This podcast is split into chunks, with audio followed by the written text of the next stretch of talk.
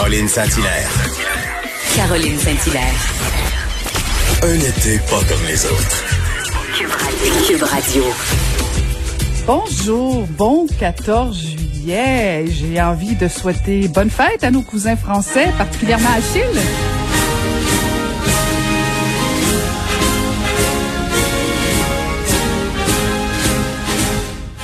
Ah, je vais me retenir de la chanter, mais voilà, voilà quand même un bel hymne. Ah, donc, bonne fête à nos cousins français, donc Achille à la régie. Hein. Et euh, en fait, je veux, euh, je veux euh, passer à une autre nouvelle, euh, mais je voulais quand même saluer donc nos Français, nos amis français. Mais hier, je ne sais pas si vous avez entendu. Euh, Justin Trudeau a fait ses excuses. Il a fait ses excuses encore une fois. Euh, finalement, j'imagine qu'il y, y, y a, un rédacteur qui est attitré aux excuses de Justin Trudeau parce que ça, ça finit plus.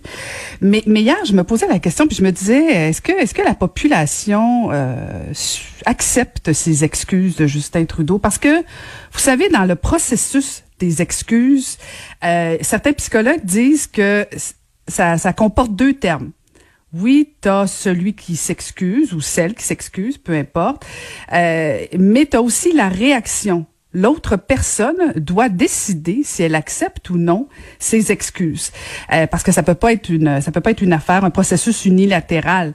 Et, et ce que je trouve intéressant, c'est que c'est répétitif avec Justin Trudeau. Bien sûr, il s'est excusé euh, pour des drames commis envers euh, certaines personnes. Euh, des fois, ça a dépassé un peu les bornes avec de chaudes larmes.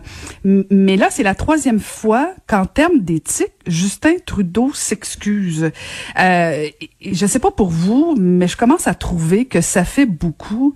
Je sais pas si si moi je m'excusais tout le temps de, de crimes euh, ou de faute, euh, si on finirait toujours par accepter. Il me semble que ça devient très, très redondant. Et ça m'a fait penser à la fable du scorpion et de la grenouille. Je sais pas si vous la connaissez, mais je me permets un petit rappel parce que des fois on oublie euh, nos, nos, nos, légendes, nos fables. Et, donc le, scorpion et la grenouille, c'est une fable dans laquelle un scorpion demande à une grenouille de le transporter sur l'autre rive d'une rivière. Puis là, bon, bien sûr, euh, par son aiguillon venimeux, la grenouille accepte, mais elle doute quand même que le scorpion puisse la piquer en plein milieu de la rivière. Et c'est effectivement ce qui est arrivé. Le scorpion a piqué la grenouille en plein milieu.